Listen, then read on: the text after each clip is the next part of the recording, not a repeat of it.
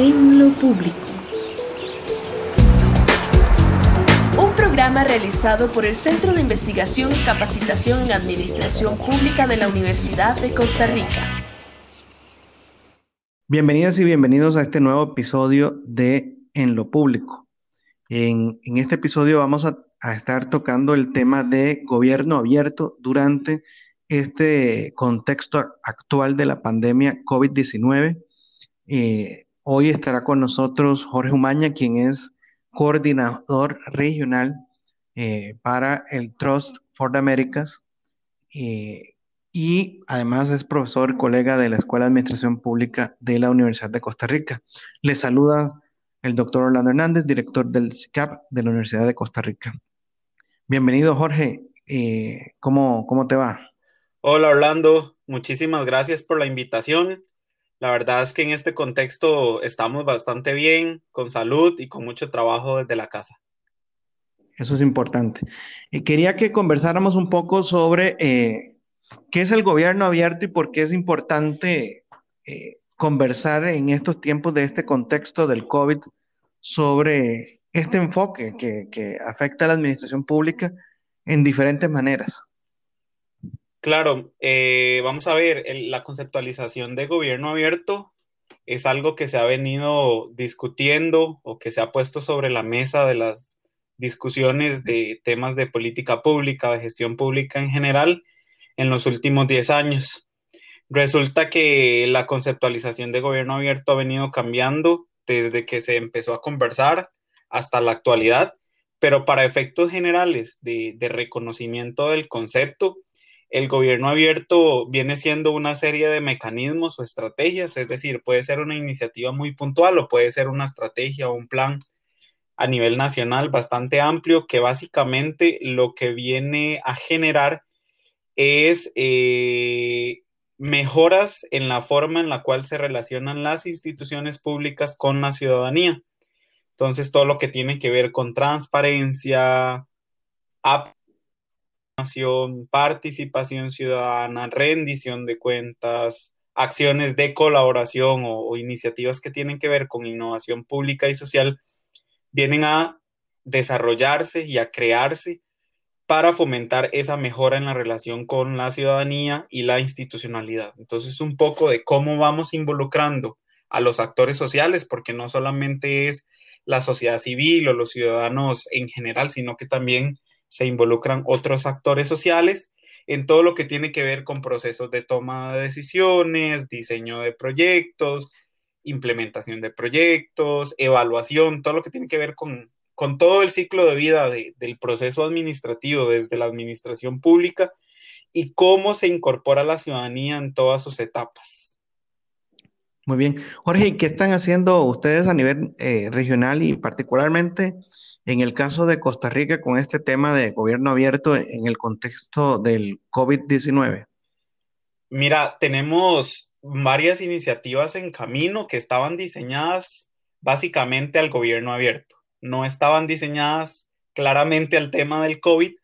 porque era algo que no teníamos dentro de la perspectiva de lo que iba a suceder en, en este año. Entonces, nuestra agenda de gobierno abierto está instaurada en distintos niveles, por ejemplo, en Belice y en Panamá. Estamos trabajando a nivel del gobierno central, pero aquí en Costa Rica estamos trabajando todo lo que tiene que ver a nivel municipal, cómo dinamizar las agendas de gobernanza abierta en los gobiernos locales. Entonces, desde el 2019 y finales del año anterior, estamos trabajando un proyecto con cinco gobiernos locales, que estos cinco gobiernos locales fueron electos del el proyecto anterior, que fue 2017-2019, donde trabajamos con 15 gobiernos locales. Obviamente habíamos trabajado en el desarrollo de capacidades y en, el apoyo a iniciativas de gobierno abierto a nivel municipal y analizamos la madurez de los 15 gobiernos locales para esta nueva etapa. En esta nueva etapa estamos trabajando con cinco eh, estos gobiernos locales son Quepos, Cañas, Turrialba, Grecia. Eh, vamos a ver, me falta uno. Ah, y Orotina. Entonces, entablamos relaciones con, esos gobiernos locales que están madurando ahora, donde eh, estamos desarrollando iniciativas que tienen que ver con el impulso de plataformas tecnológicas o de tecnología cívica para mejorar la relación con la ciudadanía, el desarrollo de procesos locales y sociales de innovación, es decir, cómo se pueden resolver problemas públicos desde la perspectiva y desde el diseño de la ciudadanía o de los colectivos. Y estamos desarrollando procesos de formación y capacitación en materia de gobierno abierto y datos abiertos para impulsar la dinámica de la apertura en las municipalidades. Este proyecto que me cuentas eh, es el de mejora de los servicios del gobierno municipal a través de la innovación y las redes locales. Exacto, sí, tiene un nombre un poquito más pomposo, pero está enfocado a, esos tres grandes componentes asociados a tecnología, generación de capacidades y innovación social. Sí, estuve viendo una publicación que hiciste en el blog de Trust for the Americas sobre cuatro lecciones sobre el gobierno abierto durante el COVID-19, donde contextualizas este proyecto que, estás eh, contándonos y que, por supuesto, eh, se habla de darle herramientas y mecanismos que faciliten la gestión en tiempos de COVID a, los gobiernos locales bajo un marco de gobierno abierto, teniendo cuenta que las nuevas autoridades municipales eh, entraron hace poco, ¿no? El primero, el primero de mayo. Y yo quería que nos comentaras un poco de qué, de qué, eh, de qué se trata cada uno de estos eh, webinars que ustedes ya eh, colocaron y, cómo incluso la gente puede participar de ellos. Excelente. Bueno, desde mediados de marzo que tuvimos que entrar en confinamiento y obviamente nuestras operaciones como Trust Americas tuvieron un, alto en el camino y un repensamiento para, para afrontar las, las responsabilidades y los proyectos desde, desde la virtualidad. Diseñamos una iniciativa que se llamó el mes de la virtualidad abierta, que lo que hicimos fue diseñar eh, webinars o seminarios virtuales enfocados a necesidades o a iniciativas que nosotros ya hemos desarrollado eh, en apoyo con algún socio local asociadas a atender algunas necesidades ciudadanas, pero desde un enfoque de gobierno abierto. Entonces, esos webinars tuvieron un enfoque de generación de tecnología para el, desarrollo, la transparencia de procesos municipales, cómo eh, tiene relevancia el diseño de iniciativas de transparencia y de datos abiertos a nivel municipal y cómo esto puede atender y responder necesidades ciudadanas todo lo que tiene que ver con la agilidad de las municipalidades o de la gestión administrativa de las municipalidades asociado a los trámites, ¿verdad? Cómo eso debería ser mucho más rápido en, contextos como el actual. Y finalmente, cómo los gobiernos locales se convierten en un actor que es intermediario y locutor a nivel de comunicación entre todo el desarrollo de emprendimientos a nivel local que han sido pues los que más han sufrido eh, a nivel económico el tema de la pandemia. Y entonces, ¿cómo se pueden generar mecanismos que vienen desde políticas nacionales hasta instaurarlos a nivel local para poder dar sostenibilidad a ese tipo de iniciativas locales que lo que fomentan es el desarrollo económico. Entonces, desarrollamos cuatro webinars durante el mes de abril. Eh, fueron los jueves por la tarde donde junto a un actor local o a un socio local con los cuales nosotros normalmente trabajamos o estamos implementando este proyecto, nos cuentan la experiencia vivida en el desarrollo de cada una de las iniciativas. En estos webinars participaron no solo personas de Costa Rica o funcionarios municipales de Costa Rica, sino que se hizo abierto para que tuviera un alcance un poco más amplio. Entonces tuvimos participación de personas de Argentina, de Chile, de Perú, de Panamá, de Ecuador, de Colombia, Honduras, El Salvador, Guatemala, México. Y en esos eh, espacios pudimos no solo observar qué fue lo que se desarrolló, sino también eh, obtener consultas o recomendaciones de otros actores internacionales que han estado trabajando sobre la temática o que les interesaría trabajar. Eh, los webinars quedaron grabados. Nosotros podemos facilitar el link. De hecho, lo que se podría hacer es adjuntarlo al, podcast para que puedan tener acceso al, eh, no solo al, enlace del, de los aprendizajes de los webinars, sino también a los videos. Están grabados los cuatro webinars. Tienen una duración alrededor de hora y diez, hora y treinta. Ahí varían, pero fueron espacios diseñados para que más ampliamente eh, pueda tener un proceso de formación aquellas personas que quieren incursionar en, cualquiera de estos cuatro elementos, todo lo que tiene que ver con tecnología, datos abiertos, eh, simplificación y digitalización de trámites y eh, activación del ecosistema de emprendimientos locales. Muy bien, me, me parece para que los quienes escuchan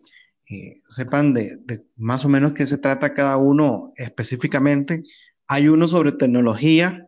como aliado para transparentar procesos y entender requerimientos y necesidades ciudadanas, donde incluso ahí, Jorge, proponen el uso de herramientas eh, precisamente para geolocalizar las situaciones que, eh, que tienen o que demandan los, ciudadanos, ¿verdad? y las empresas. Sí, efectivamente, eh, no solo se hace una propuesta, sino que se presenta ya un caso implementado aquí en Costa Rica, que es la tecnología blockchain eh, para la generación de certificados de patentes. Eh, entonces, la tecnología blockchain lo que viene es a tomar datos que se generan en las municipalidades, fraccionarlos de acuerdo a las etapas, por eso se llama blockchain, porque es cadenas de bloques de datos eh, y los fracciona determinando quién es el responsable de cada etapa del proceso y le da una certificación de la seguridad en la gestión de datos. Y esto permite además que no hayan alteraciones de los datos, que si los datos se actualizan, la plataforma se actualiza. Entonces genera un seguimiento directo con eh, los certificados de acuerdo a la validez, etc. Y asociado a esta tecnología tenemos otras aplicaciones como por ejemplo inteligencia artificial asociada a, por ejemplo, la plataforma City Listener, que lo que viene es a establecer demandas de la ciudadanía. Entonces, por ejemplo, si en algún espacio geográfico de un gobierno local la gente tiene necesidades, por ejemplo, de alimentación o de subsistencia, por ejemplo, para determinar quiénes podrían requerir el, bono proteger, esas plataformas que, que discutimos en ese webinar permiten ese acercamiento con la ciudadanía, entendiendo no solo eh, las necesidades, sino también los requerimientos a nivel puntual en este contexto, por ejemplo, del COVID. Se pueden mapear eh, zonas o lugares que están, por ejemplo, con alguna restricción de acceso, se pueden mapear o, o incluir fotografías, por ejemplo, de espacios que están siendo utilizados de manera pública, pero sin ninguna restricción o determinación asociada a las políticas de, interacción social sobre el COVID o el confinamiento. Entonces, la plataforma permite captar no solo necesidades, sino también comportamientos que se deberían de estar midiendo a nivel local para tomar decisiones en un contexto en materia del COVID. Excelente. El segundo que, veo acá es el acceso a la información pública y datos abiertos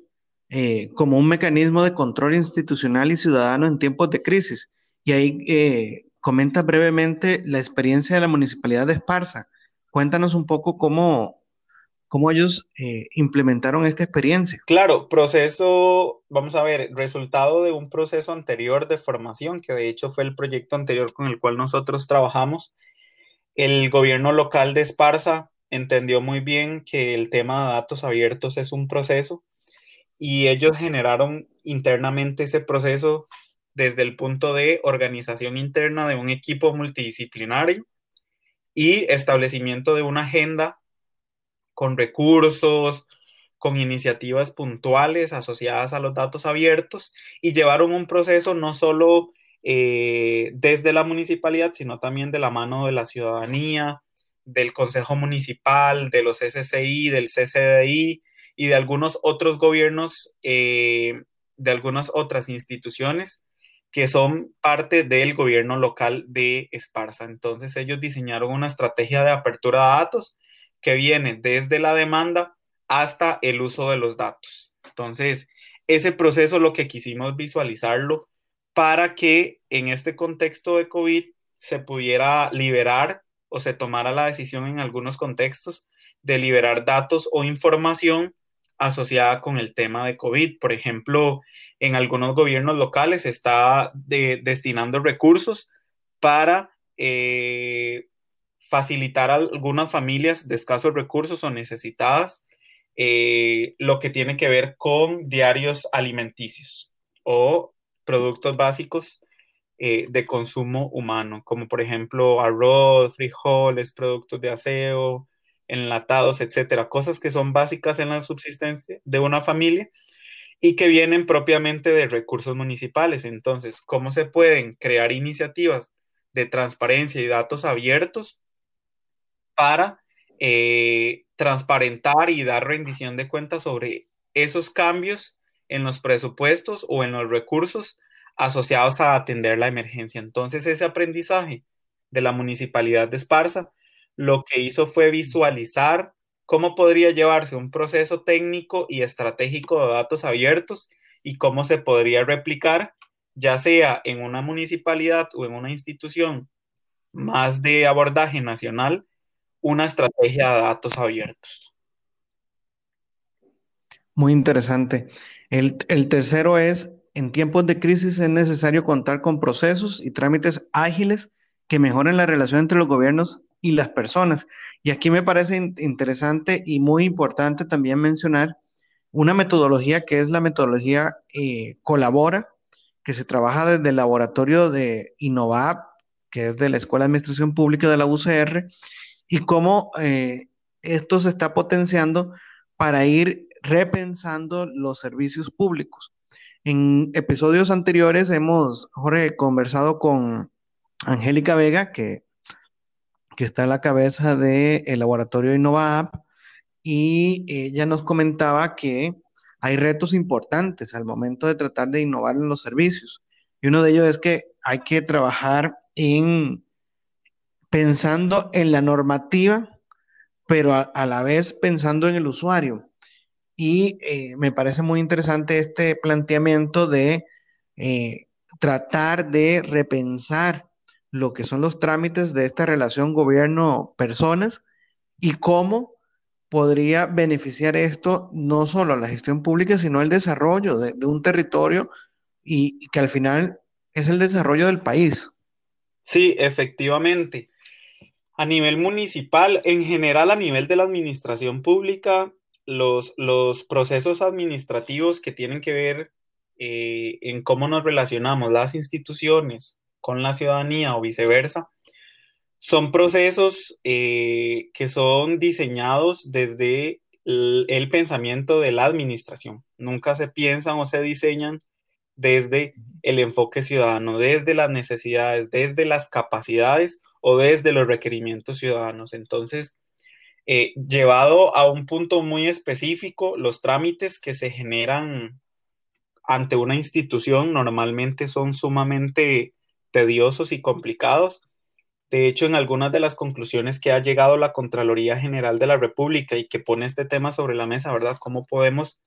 hacer que los trámites sean más ágiles y que le generen menos incomodidad a la ciudadanía? Es efectivamente ese punto, ¿verdad? De, que la gente se siente bastante incómoda y que incluso eh, hablar de un trámite o hablar de trámites ante la administración pública eh, es, por ejemplo, sacar vacaciones, perder un día, perder plata, pasarla mal durante un día. Entonces, tratando de cambiar esa mentalidad, el, Laboratorio Colaborativo de Innovación Pública, InnovaApp, de la Escuela de Administración Pública, y el cual es bastante colega del, del CICAP, eh,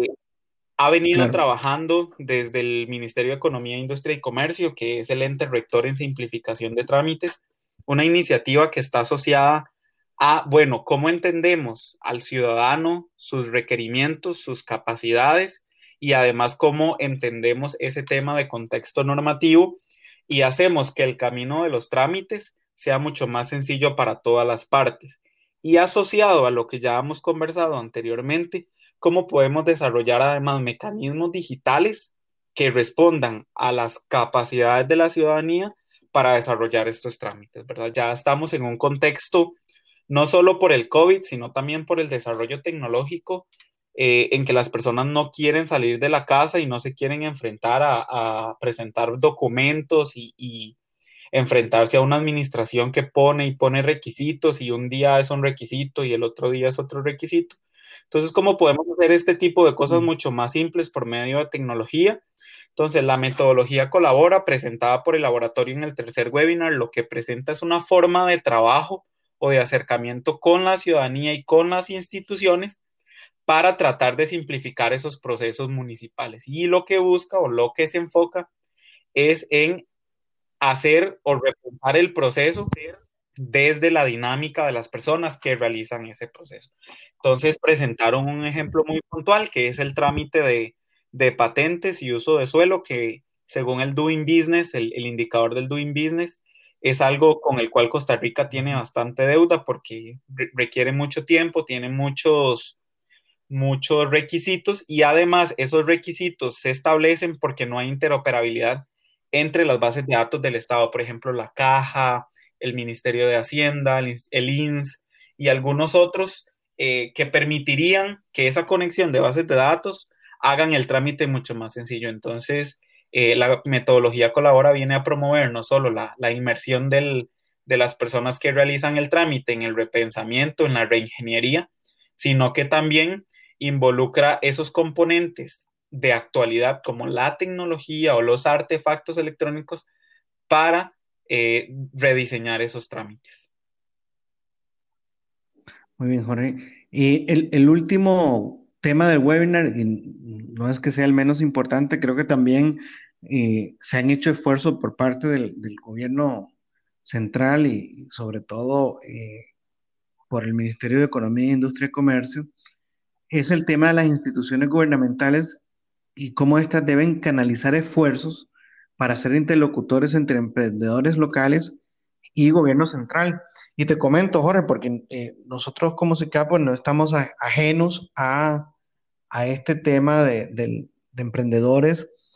eh, eh, participamos en la metodología de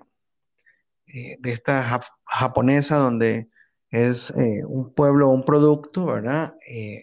también participamos de varias, varios planeamientos en materia de, emprendedores en, en, diferentes partes del país y por supuesto me parece muy, muy importante el cómo lograr y, muy relacionado al tema de simplificación de trámites, el cómo lograr ser una mano para eh, los emprendedores dentro de los cantones. Yo recuerdo una iniciativa que, estuvimos trabajando hace un tiempo atrás con, con, la municipalidad de Sarchí específicamente,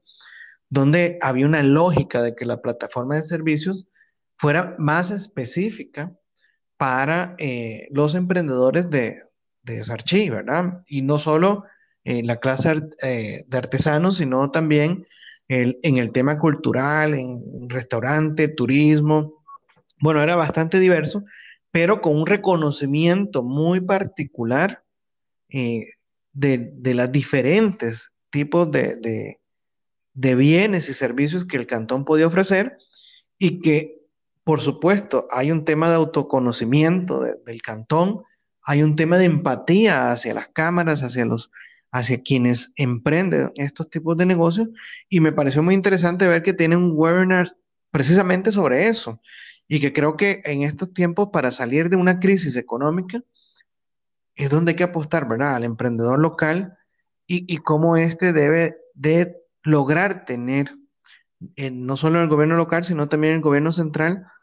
un puerto donde llegar y que sea de beneficio para, para las actividades económicas que realizan y que puedan ser un poco más exitosas de lo que sería en condiciones eh, de normalidad, por supuesto. Sí, el, contexto es clarísimo y, a nivel general, eh, sabemos que quien más se afecta con este tema del coronavirus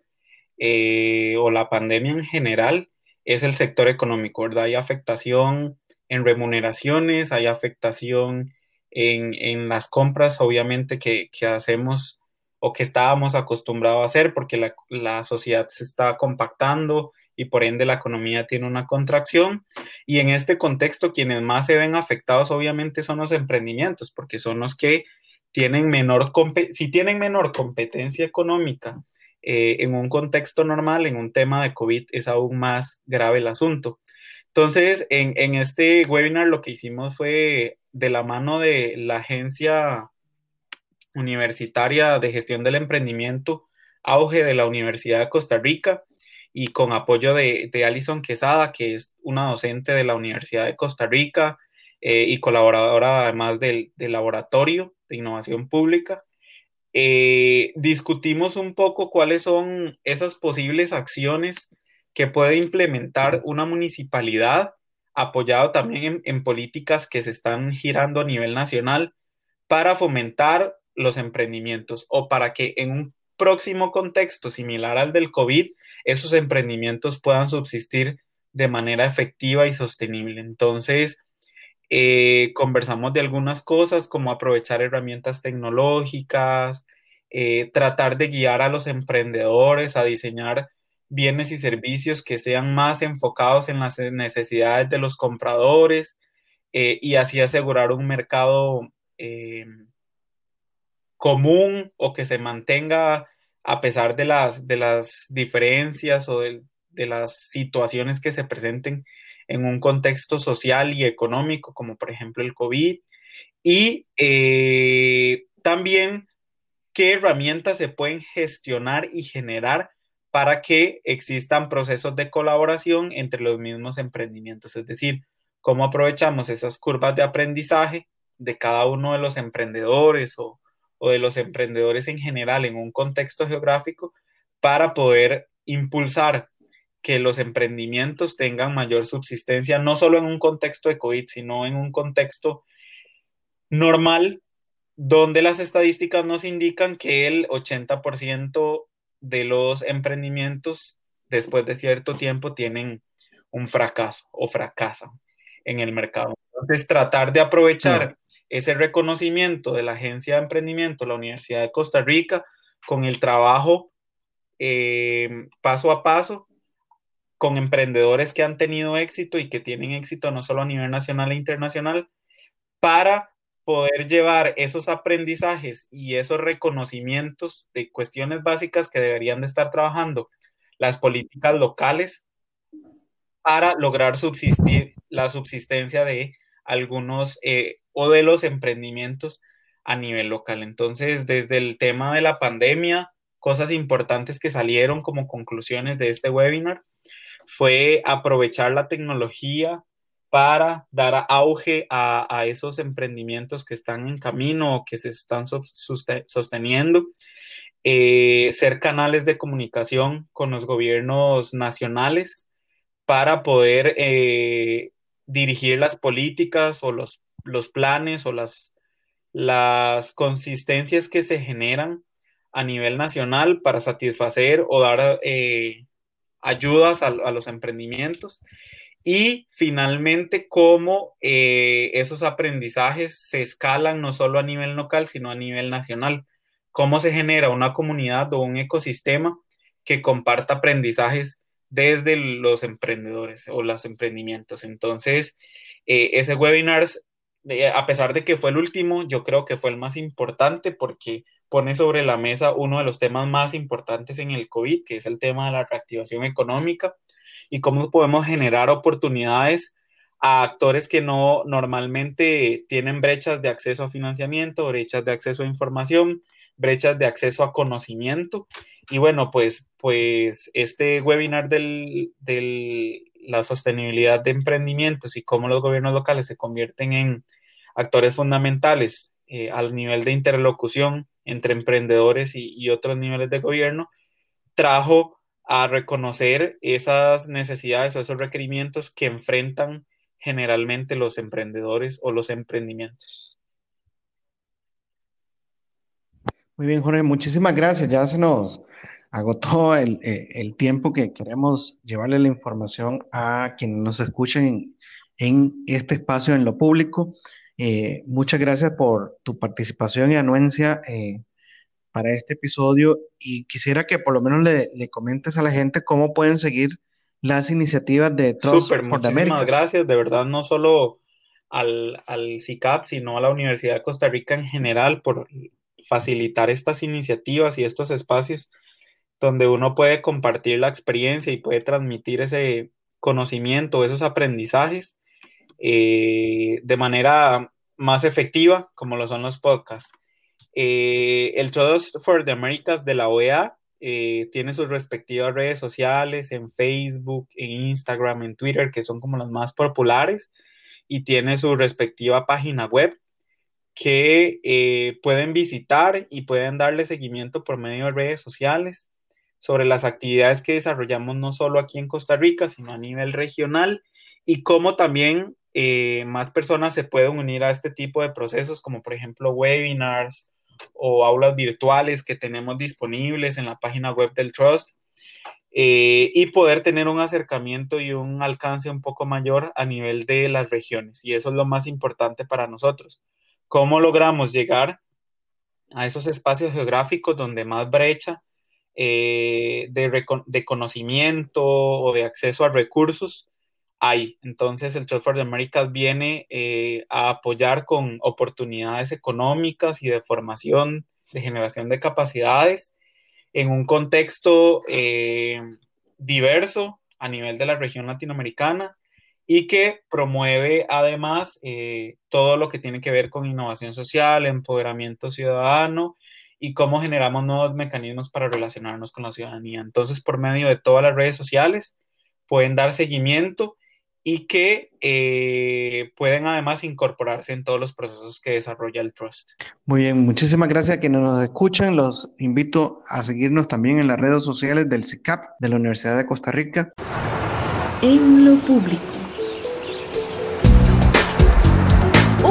Realizado por el Centro de Investigación y Capacitación en Administración Pública de la Universidad de Costa Rica.